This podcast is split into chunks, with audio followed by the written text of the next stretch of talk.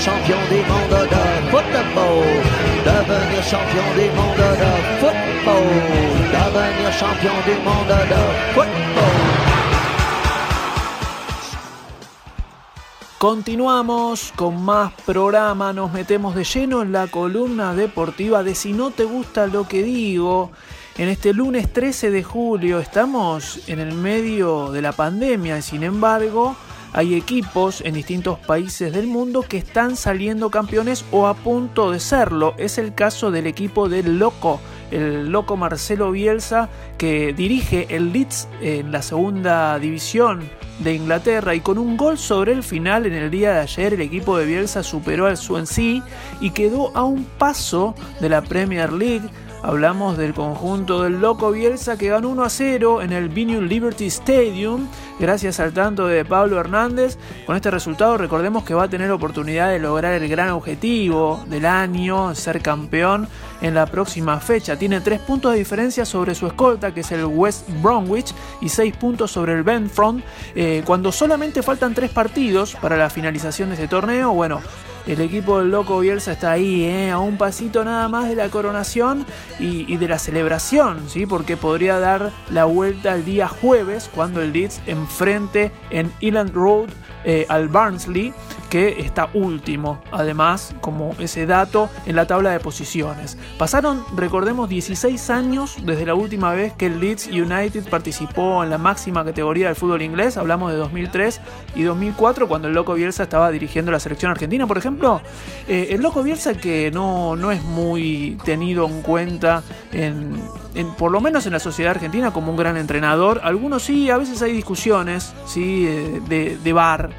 Eh, porque muchos lo acusan de no haber ganado cosas importantes. Yo recuerdo, bueno, clausura 90, 91, clausura 92, eh, con Vélez, también el 98, eh, pero lo más importante, porque todo el mundo le achaca, y creo que yo también en algún momento lo, habré hecho seguro, era más chico, y, le achacábamos que en 2002, en el Mundial de Corea-Japón, quedó, quedó afuera de Argentina, que él dirigía la selección mayor en la primera vuelta, ¿no? en la primera fase. Eh, un golpe durísimo para todos. Eh, no le pudimos ganar a, Suecia, empatamos con Inglaterra y, la selección quedó afuera en primera ronda cuando había hecho una gran eliminatoria. Recuerdo haber ido a casi todos los partidos que se jugaron en el Monumental. Eh, pero ¿qué pasa? Hay algo que nunca nadie le reconoce que fue eh, el triunfo de los Juegos Olímpicos, eh, campeón mundial en Juegos Olímpicos en 2004 con la selección también, en fútbol mayor.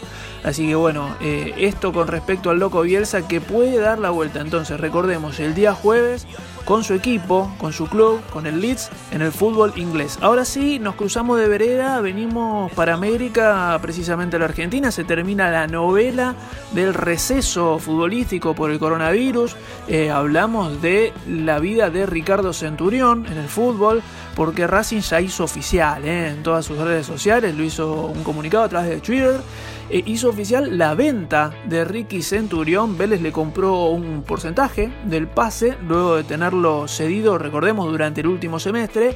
Y la noticia le hicieron oficiales tanto el club de Liniers como Racing mismo, como les venía diciendo, la entidad dueña de su pase que puso Vélez arribó un acuerdo con Racing por la compra del 40% de los derechos económicos del futbolista Ricardo Centurión y esta operación se va a, formalizar en los próximos días, pero ya está, ¿eh? esto informaron tanto desde Vélez como desde Racing, Ricardo Centurión va a continuar su carrera en Vélez, así que todos los rumores que lo emparentaban con San Lorenzo se caen la vuelta, el regreso ese ansiado por algunas, algunos hinchas a Boca también. Ricardo Centurión va a seguir en Vélez. Y la última noticia, y con esto sí vamos a cerrar la columna deportiva de este lunes, tiene que ver con la vuelta del fútbol a nivel nacional y a nivel América. ¿sí? Hablamos de la Copa Libertadores de América, hablamos del torneo local que se va a jugar quizá en zonas de cuatro equipos, todavía no se sabe bien pero Ginés González García cuestionó la decisión de la Conmebol de anunciar una fecha de regreso para la Copa Libertadores y para la Copa Sudamericana. Hablamos del ministro de Salud de la Nación, nada más y nada menos, que dio su versión respecto del calendario anunciado para el regreso de las competiciones de clubes continentales. Recordemos que este viernes pasado, ¿sí? que fue feriado, bueno, la Conmebol anunció las fechas en las que se van a reanudar los dos eh, compromisos, las dos competencias de los clubes más importantes. ¿no? Hablamos de Copa Libertadores y Copa Sudamericana. Libertadores regresa el próximo 15 de septiembre. Me acuerdo cuando en esta misma columna jugábamos a tirar fechas, ¿no? Junto a mi amigo Juan Pablo Ciencia, conductor de este programa. Bueno, 15 de septiembre, Juan, ya están las fechas para el comienzo de la Copa Libertadores de América y la Sudamericana el 27 de octubre, ¿sí? más de un mes después.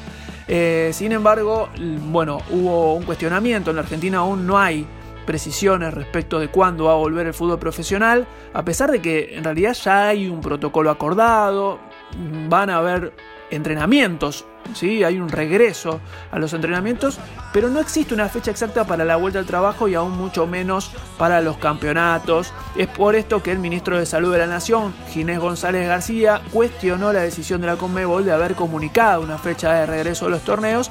Eh, este anuncio de regreso de las competencias de clubes continentales se produjo el mismo día en que Conmebol acordó con la FIFA la, fecha de inicio de las eliminatorias, que esto también eh, eh, nos tenía preocupados a todos los futboleros, ¿no? ¿Cuándo a volver a ver a Messi con la celeste y blanca. Bueno, eh, para las eliminatorias del Mundial de Qatar 2022 en octubre. ¿eh? En octubre eh, vuelven las eliminatorias, no en septiembre como estaba previsto. Así que bueno, ahí tenemos otra información, mucha fecha a nivel oficial ya para lo que es el fútbol. Sorprende, y con esto sí cierro, la Copa Libertadores porque se va a jugar cada, cada 15 días más o menos en días extraños y además eh, va a cerrar la participación, es decir, que la final va a ser en enero, ¿sí? año 2021, muy raro todo, sin público, donde quedó la pasión, pero bueno, así están las cosas por la pandemia, con calor, además una final de Copa Libertadores con calor en enero, cerca del día de mi cumpleaños. Se habla del 29, 30 o 31 de enero. La final que estaba prevista para el Maracaná, habrá que ver si seguirá siendo allí en un lugar donde está complicado hoy por hoy Brasil para disputarse esa final, pero bueno, veremos, veremos cómo se reanuda todo cuando empiece el fútbol. Nosotros seguimos, ¿eh? Con mucho más programa, aprendete porque esto sigue aquí en Si no te gusta lo que digo.